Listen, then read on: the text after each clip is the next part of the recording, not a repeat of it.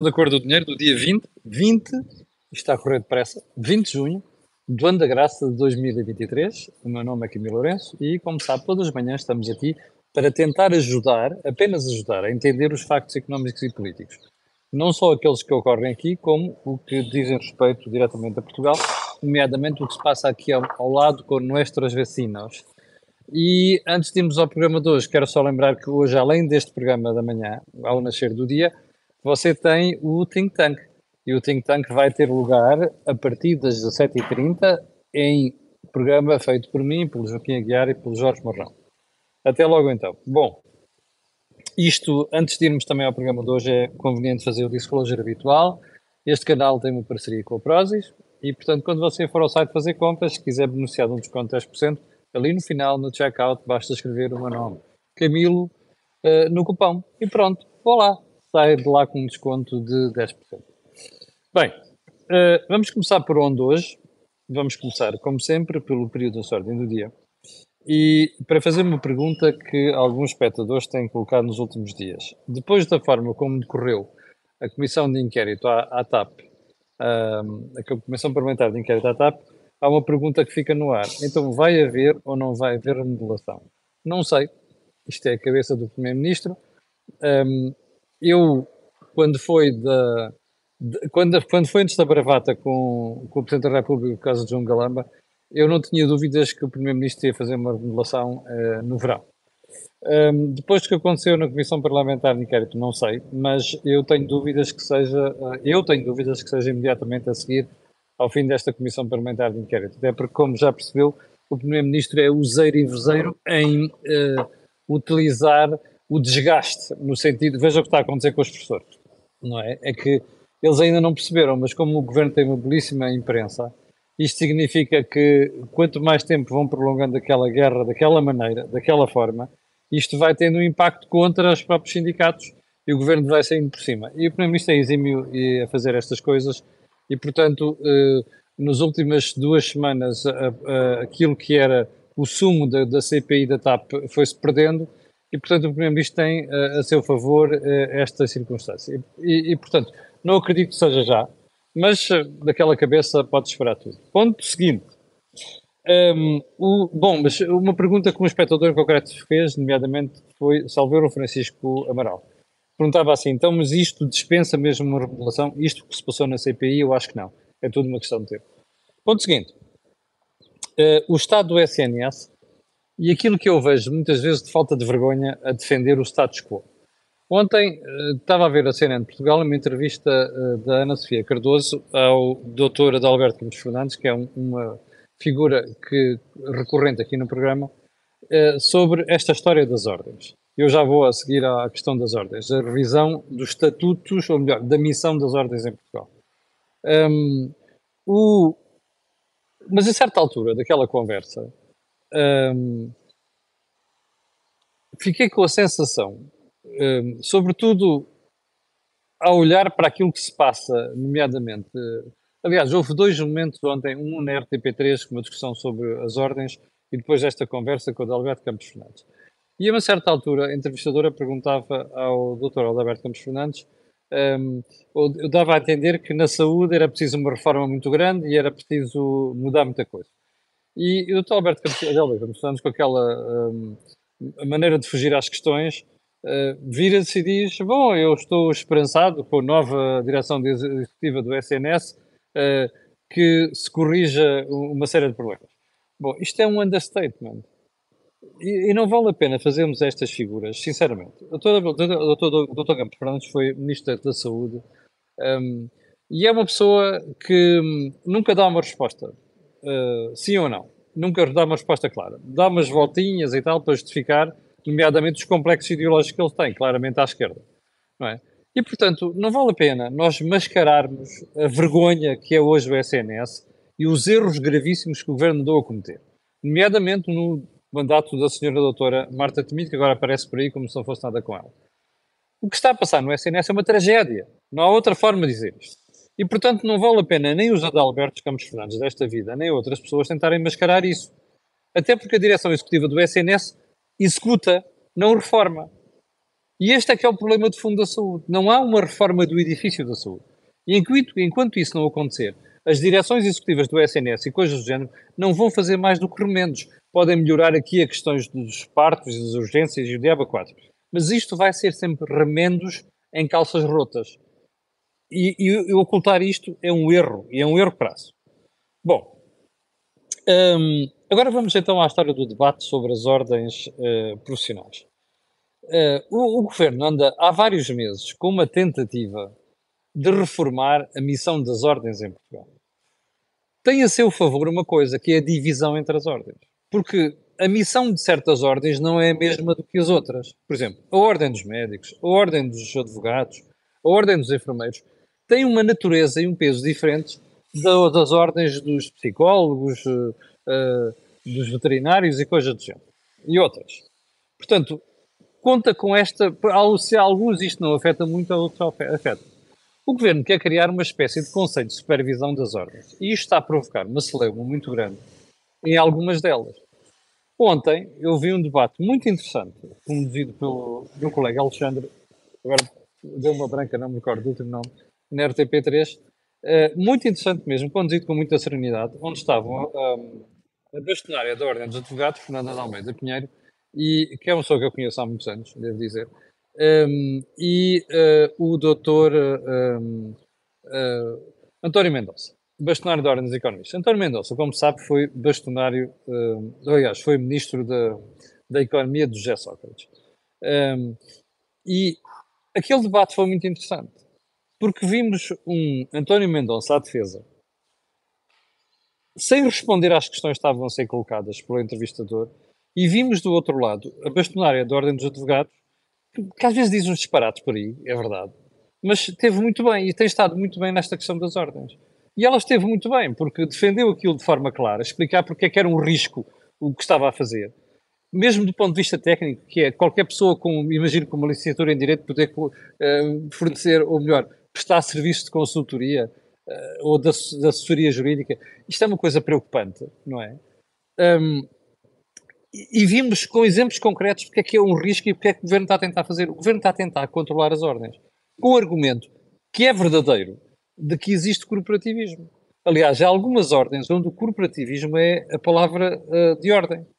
Onde? Na ordem dos médicos, na própria ordem dos advogados e noutras. Agora, qual é o problema aqui? É que por trás desta história de combater o corporativismo está-se a fazer disparates. Aliás, como muitas vezes este governo faz, porque não reforma nada. E, sobretudo, só se balança a fazer certas coisas quando quer controlar aquilo que se passa em certos setores, como é aquilo que se passa nas ordens profissionais. Portanto, há dias houve um bastonário de uma das ordens que me escreveu a dizer que. Escreveu, aliás, o bastonário não, desculpa, uma, um, um, representante de uma das ordens que me escreveu, não era o bastonário, a dizer assim: você sabe que o governo nos enviou isto e deu dois ou três dias para uma resposta. Bom, isto é inadmissível. É inaceitável. E se é verdade que existe corporativismo em algumas ordens, era bom que isto fosse combatido de outra forma. Não é desta maneira uh, absolutamente vergonhosa e absolutamente controleira como o governo está a tentar fazer as coisas. Bom, ponto seguinte. Eh, eh, também há espectadores que me têm perguntado porque é que eu não tenho falado desta história da revolução que está a acontecer no desporto, nomeadamente no futebol.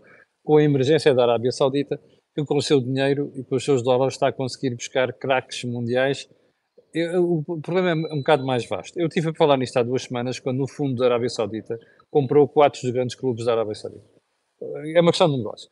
Eu, prometo guardar isto, provavelmente para sexta-feira, porque exige alguma explicação e depois não é uma questão limitada apenas ao, ao futebol. Está, está também a abranger outros desportos, mas uh, haveremos de falar sobre isto. Agora, uma coisa é certa: quem anda para aí dizer que aquilo é apenas uma questão de dinheiro e que os tipos vão conseguir aquilo que, ou melhor, estão a conseguir aquilo que querem só por causa do dinheiro, isto não é bem assim. E, e nós, oportunamente, vamos, vamos perceber isto. Um, Vamos então para os assuntos mais importantes da edição de hoje. E eu queria começar, começar por lhe perguntar se se lembra, que eu falei aqui várias vezes nas últimas duas semanas, do acordo que o governo eh, anunciou através eh, do seu ministro, seu ministro da Economia, António Costa e Silva, para a reprivatização, melhor, para a privatização da EFASEC. Eh, você lembra-se que isto foi anunciado com pompa e circunstância já foi anunciado publicamente intervenções do Sr. Ministro da Economia, já foi anunciado no Parlamento, e o Ministro recusou-se no Parlamento a dar uh, detalhes sobre isto, uh, e ontem o Governo voltou a falar nisso. Bom, sabe qual é o aspecto mais interessante nisto? Porque ontem de manhã houve alguém ligado a esta matéria que me, eu vou, vou ser mais claro. Alguém, um dos criadores da própria empresa, que me falou comigo a dizer que era uma vergonha o que estava a passar. Porque, primeiro, o acordo não está fechado, que é coisa que nós já sabemos, não é? E é lamentável que o governo apareça a dizer ou dar a entender que o acordo está fechado. Repare uma coisa, estão em causa diretamente, já postos ali pelo contribuinte, 210 milhões de euros. Isto não é brincadeira nenhuma. Agora, o que é que é interessante nisto? É que depois, eu ao final da tarde ontem estava a ver os jornais e o jornal Eco ampliou a informação que eu tinha tido sobre a história dos criadores. Um, porque o ECO diz que, inclusive, não é só um ou dois criadores. É os criadores em geral da empresa não foram ouvidos neste processo. E quem é que são os grandes criadores da empresa? Olha, são a banca, com 150 milhões de euros, e são os detentores de obrigações emitidas pela EFASEC. Eu não me recordo se foi em 2019, ou foi em 2018, agora não tenho bem isso presente, mas para estes obrigacionistas são 58 milhões de euros. Portanto, a pergunta que você tem que fazer como cidadão, não é como empresário, não é como negócio, a pergunta que tem que fazer como cidadão é isto. Espera aí, então o ministro anuncia para daqui a duas semanas o acordo com uma empresa, com um fundo, que vai comprar a EFASEC. O governo dá esse negócio como realizado, mas diz que não pode dar detalhes, porque o negócio não está finalizado. Bom, mas depois chegamos à conclusão, como disseram ontem de manhã e como o ECO confirmou ao final da tarde, e, e desenvolveu, como eu digo, a notícia, um, chegamos à conclusão que os mais diretamente interessados nisto, que são o Estado, que também é, é criador da empresa, a banca com 150 milhões e os obrigacionistas com 58 milhões de euros não foram ouvidos. Isto é uma coisa inacreditável, percebe? Então, mas espera aí, imagine que você é criador de uma empresa, o Estado é o maior acionista e vai vender, e depois faz um acordo, e você que se lixe. Desculpe uma expressão. Ou seja, você agora se, se, o fundo mutar, porque o negócio já foi anunciado, impuser uma perda significativa aos criadores, você tem que engolir aquilo. E nem sequer participou nas negociações. Isto é de uma falta de correção. Aliás, é preocupante para um governo que anda para aí a pedir investimento, nomeadamente estrangeiro, é para estar a tratar os stakeholders num processo desta forma. É absolutamente lamentável. Bom, ponto seguinte as demissões no Centro Hospitalar, Centro Hospitalar Universitário de Lisboa Norte. Meu Deus. Então, ou seja, Hospital de Santa Maria. É mesmo aqui ao lado, do outro lado, aqui do Estado Universitário. E o que é que aconteceu ontem? A administração do Hospital de Santa Maria anunciou a demissão com efeitos imediatos da direção do Departamento de Obstetrícia e Ginecologia. Quem é que está à frente deste departamento? Diogo Aires de Campos, que tinha sido convidado por Marta Temido para pertencer àquela comissão de reforma, de análise da saúde e para a sua reforma. Bom, o que é que isto nos diz? Diz-nos a forma como diz muito sobre o país. E diz muito sobre a forma como o setor da saúde anda a ser gerido. Então vamos lá ver se a gente consegue perceber o que é que se passa com aquele departamento. Então é assim. Doutor Diogo uh, Ares Campos, quando a questão, questão da reforma do SNS até, e das, das urgências, perdão, até disse, algo, disse algumas coisas interessantes. O que é que está aqui em causa? São, no total, 37 médicos. E o seu diretor, que é Diogo Ares de Campos. Destes 37, 34 resolveram assinar uma carta que eu já estive a ler. E é uma carta preocupante a vários títulos. Eu repito, já estive a ler, não estou a falar de Borla, Hum, dirigida à tutela, ou melhor, à administração do Hospital de Santa Maria. E essa carta diz várias coisas. Diz que estão a ser chamados a colaborar com a. Porquê? Qual é o problema de fundo aqui? O Bloco de Partos de Santa Maria vai fechar a partir de 1 de agosto para obras. E como você sabe, nesta questão da neonatologia, há os blocos de partos, aquilo que, partos aquilo que se chama puerpério. É? Uh, e a questão é, eles dizem, então vai-se reformar o bloco de partos. Não se vai reformar o puerpério. As grávidas vão ser transferidas encaminhadas para o São Francisco Xavier. Nós estamos a ser obrigados a, a, a colaborar com o São Francisco Xavier sem conhecer exatamente ainda o que é que existe lá e eles não têm meios suficientes e o diabo quatro. E depois aparecem outras coisas que estas eu acho inacreditáveis, como ah, há uma série de grávidas e não sei quantos pacientes que, que frequentam o Hospital de Santa Maria e que estão-se a manifestar preocupados com a transferência para outro hospital. E depois vêm argumentos que eu acho no mínimo estranhos. Como, por exemplo, ah, mas já viram as condições de transporte para Santa Maria? Ali não há metro, tem que se apanhar dois autocarros, é uma hora de serviço. Desculpem lá.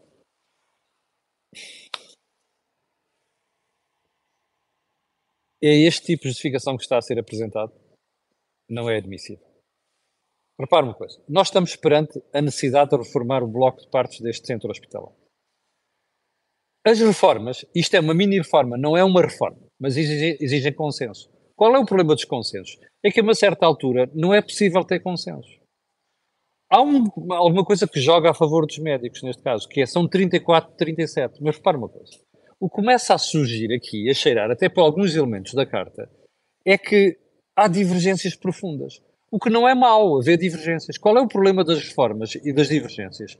É quando as coisas passam da divergência para o bloqueio. Ou seja, transformam-se de eu tenho dúvidas que não acho que isto deva ser feito e, portanto, agora vou começar a atrasar este processo, estilo bloqueio de zelo, está a ver? Ou então assumir como força de bloqueio. E isto vai perturbando depois o funcionamento das coisas. E eu acho que é a sensação que me dá pela carta e por aquilo que eu ouvi já sobre o assunto, porque o assunto foi, foi conhecido ontem ao final da tarde e eu já ouvi pessoas sobre isto. A sensação que dá é que já se passou do nível da discordância para a força de bloqueio. Ora, isto não pode acontecer. E, portanto, sob pena de melhor análise, eu acho que isto é um erro estar a fazer as coisas desta maneira. Repito, os consensos são necessários. O que não pode acontecer é, depois de uma decisão tomada, por uma questão de corporativismo, por, por zona de conforto, seja o que for, estar a fazer daquilo um fim pé e uma força de bloqueio contra a mudança, mudanças que a ocorrer tenham que ocorrer forçosamente no Santa Maria. E pá, e por favor, quando se quiser aparecer com argumentos, apareça-se com argumentos técnicos. Repare, as grávidas podem ficar pior se forem para o Hospital de São Francisco Xavier e se concentrar tudo lá. Uh, isto é uma preocupação. Os blocos de partos são suficientes ou não, isto é uma preocupação. Agora, conversas como é pá, as pessoas têm que apanhar dois autocarros para chegar a São Francisco Xavier, como se as grávidas fossem de autocarros para, para os hospitais e coisas do género, isso não é aceitável. Nem sequer é admissível. E já agora, também fica outra recomendação. A direção executiva do SNS devia olhar para isto com algum cuidado. E porquê? Porque se for ficar provado que não é suficiente o acordo com São Francisco Xavier, devia-se fazer um, uma, uma, um protocolo com os hospitais privados da zona da Grande Lisboa, nomeadamente com os grupos que mais fazem parte aqui, como é o caso da Luz Saúde e como é o, Grafo, como é o CUF. E, portanto, isto é que deve ser feito estar a tratar destas coisas em cima do joelho e estar a criar depois deste alarme em quem vai precisar do hospital é uma estupidez total. Vamos ver, porque eu vou acompanhar isto, vamos ver até onde é que esta, esta, esta marmelada vai chegar. Bom, ponto seguinte. Outra vez o Sr. Ministro da Economia. Você recorda-se que há umas semanas, quando a Auto Europa anunciou a construção do modelo híbrido, que vinha um modelo híbrido para Portugal, a Comissão de Trabalhadores jubilou a dizer ah, isto é o futuro da Auto Europa, não sei das coisas. Como se recorda, o que nós dissemos aqui na altura foi, não é nada porque o, futuro, o modelo híbrido não assegura o futuro da Alta Europa, nomeadamente a partir de 2030. Bom, ontem o Ministro da Economia, na tomada de posse do novo, da nova presidência do ISF, que é suposto ir buscar investimento estrangeiro, dizia que Portugal quer atrair novos investimentos para a Alta Europa, mas não é só do, do, do veículo híbrido, é trazer veículos elétricos. Isto faz sentido? Faz. Qual é o problema disto? É que Portugal acordou tarde. E o Sr. Ministro, o Sr. Ministro da Economia também acordou tarde. Esta questão já devia estar de ser equacionada muito lá para trás. E não esteve.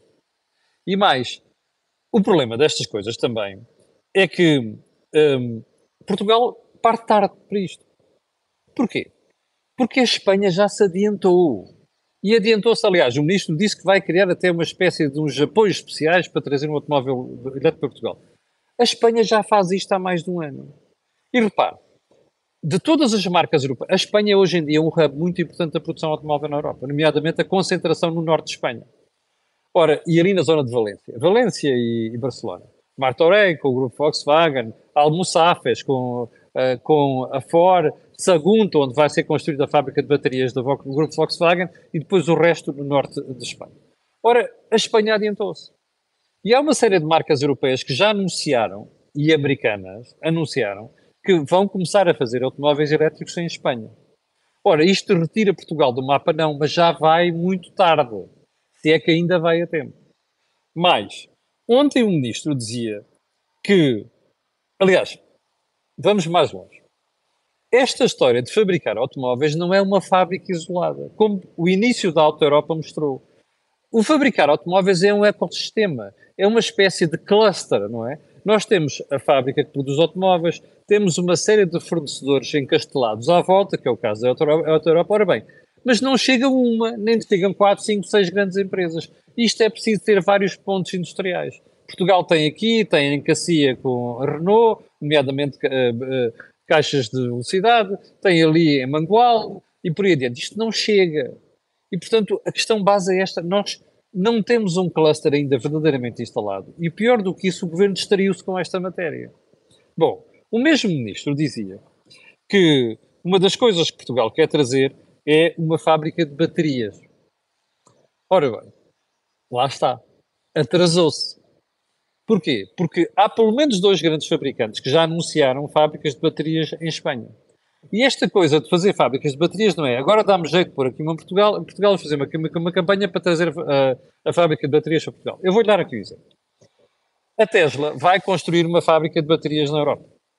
E o Sr. Musk anda para aqui já em negociações com vários governos europeus, porque depois conta aqui é os subsídios, as ajudas. E a Espanha tentou que o Sr. Musk fizesse uma, uma espécie de escala, não é como o Dr. Costa, mas escala em Espanha, para discutir a, a, possibilidade de ter em Espanha a fábrica da Tesla. Ora, o Sr. Musk mandou a Espanha às malvas e anda a falar, sobretudo, com governos do centro da Europa, nomeadamente com o francês e mesmo com o alemão. E a Itália também se quer meter no assunto.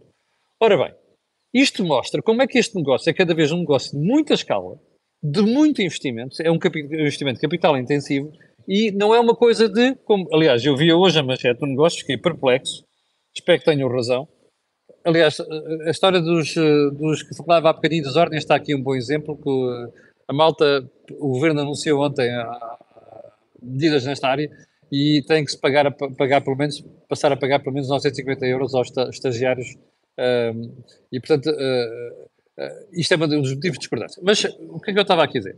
Energia barata e lítio podem trazer fábrica de baterias para Portugal. Está aqui assim do lado direito do Jornal de Negócios. Epá, eu achei isto, fiquei estupefacto ao ver isto porque acho que não tem apenas a ver com isto. Repara uma coisa, o facto de nós sermos produtores de lítio, ainda para mais, já tive a oportunidade de dizer que acho que a gente está a cometer um erro desgraçado, e, e já agora energia barata.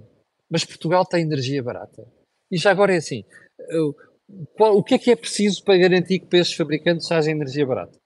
Bom, eu, eu ainda não li o artigo, mas confesso que estes argumentos energia barata e lítio não são argumentos suficientes para trazer fábricas de baterias. Ponto. Não vale a pena estarmos aqui a dar pinotes, mortais encarapados e diabo 4.